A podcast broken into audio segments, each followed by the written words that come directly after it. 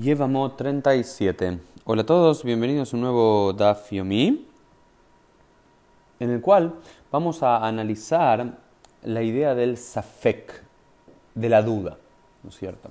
Y el tema particular tiene que ver con el mamzer. El mamzer es el bastardo. Dijimos, si un hombre está casado con una mujer y esa mujer tiene un hijo con otro hombre, o el divorcio no fue un divorcio, no un divorcio real, ese hijo que tiene con ese segundo hombre es considerado un mamzer, un bastardo para la tradición judía.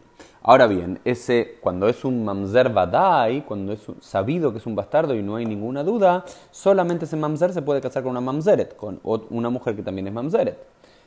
Y no se puede casar con una bat Israel, con un Cohen, con nada. Bien. Pero, ¿qué pasa cuando es afek? Cuando no, tenemos, tenemos dudas si ese niño es realmente un mamzer o no es un mamzer, ¿qué pasa?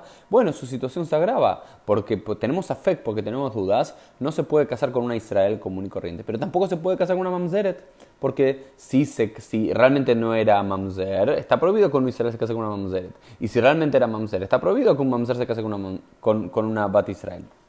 Por lo cual su situación se complejiza un poco. Eh, y después la, la Gemara nos habla que, de quiénes son estos que tienen Safek, Beheluhen Sefkan. Estos son los que tienen una cierta de... Eh, no tenemos certeza de quién es el padre, ¿no? Lo llaman los Shtukei, Beasufei, Behutei, ¿sí? Algunos niños llaman Shtukei, los que son callados, ¿sí? Se sabe que su padre es... Eh, se sabe quién es su... Quién es, eh, quién es su madre, pero no se sabe quién es su padre. Es un Shtukish no se habla de quién es el padre. Y después, Beasufei, que son los que son recogidos, es un niño que no sabemos ni quién es el padre ni quién es la madre porque fue recogido de, eh, de, la, calle, ¿no es cierto? Entonces no sabemos. Y después los Kutei, ¿sí? También es, posible que sea un mamzer. ¿Por qué? Porque... Em, los, los, samaritanos no seguían las mismas leyes de casamiento y divorcio que seguían los judíos rabínicos, por lo cual si te encontrabas con un judío samaritano o un samaritano, no podías considerarlo, tenías que considerarlo como un safek mamzer hila de entrada, porque no sabemos exactamente quién es uno de los, eh, no, seguían nuestras normativas rabínicas. Bien. Luego sigue en la página 37b un caso bastante interesante, que es el siguiente. Dice, en nombre de Rabbi Elazar ben Yaakov Omer, dice, Arei shebal nashim arbebe ein yodea al eizeu mehem ba'abehi e y שבאו עליה אנשים הרבה ואינו יודעת מאיזה מהם קיבלה, נמצא אב נושא את ביתו ואח נושא את אחותו, ונתמלא כל, כל העולם כולו ממזרים, ועל זה נאמר, ומלאה הארץ זימה. ¿Qué es lo que dijo acá Rabbi Lazar ben Yaakov? Dijo lo siguiente, hay potencialmente muchos mamzerim, muchos bastardos o muchos que no sabemos su origen. Esta situación, si hay un hombre que tiene muchas relaciones sexuales con muchas mujeres eh, diferentes, ¿sí?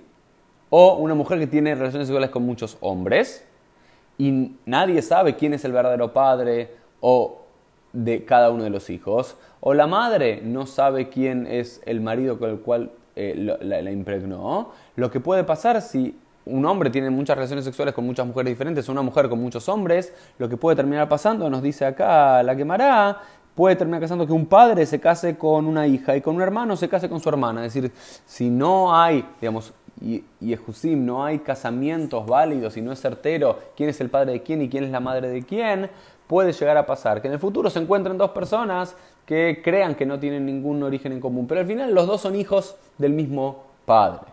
es cierto? Que tuvo relaciones sexuales con varias eh, mujeres diferentes, ¿no? Y esto lleva a la quemará a otro punto, ¿sí? Lo Adam Un hombre no puede casarse con una mujer en un país y luego ir a casarse con una mujer en otro país. Shemas, para que no suceda, no es cosa que un hombre de uno de esos países se encuentre en otro país del mundo con una mujer que piensa que no están relacionados y al final los dos son hijos del mismo padre. Entonces estos dos hermanos estarían casándose entre sí. Esto lleva a la Gemara a una historia muy interesante. Dice, ¿acaso esto puede ser así? Si tenemos la historia de Rab y de Rab Nachman, dos rabinos muy importantes, que cuando llegaban a ciertas ciudades preguntaban Man le yoma. ¿Quién se va a casar conmigo esta noche? Entonces, al parecer, Rabbi Rav Nachman va en contra de esta idea, porque al parecer, cada vez que llegaron a una ciudad y estaban solos o su mujer había quedado en su principal mujer había quedado en su ciudad de origen, cuando estaban viajando por, por placer, por negocios, por estudio de Torah, para ir a visitar al, a las autoridades persas, lo que fuese, digamos, pedían una mujer por la noche. Primero que es muy extraño, dos rabinos que piden una, una novia o una esposa para la noche. Y aparte dicen, pero para esto no puede ser así. ¿Por qué? Porque supuestamente una mujer antes de casarse tiene que tener los Shevanekim siete días, tiene que verificar que no haya tenido periodo menstrual. Entonces, ¿cómo puede ser esto? No dice ah, no, que era más complejo todavía, sino que emisarios salían una semana antes de iban a decir, Rabo, Rab Nachman o este tal rabino viene a esta ciudad, ¿qué mujer se va a casar con él esa noche?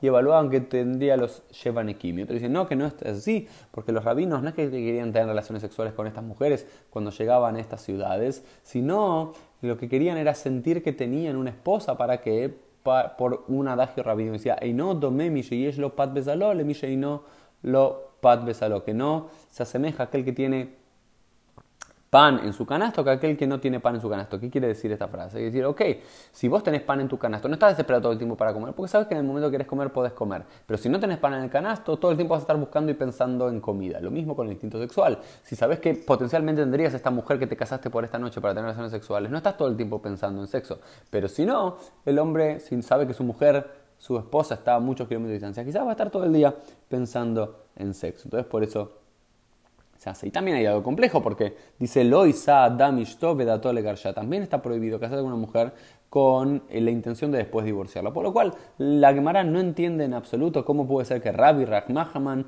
llegaban a diferentes ciudades y pedían una mujer, una esposa eh, por la noche. ¿Sí? La Gemara no lo entiende, los comentaristas no lo entienden, una usanza un tanto extraña, pero esta es la historia de la Gemara del día de la fecha.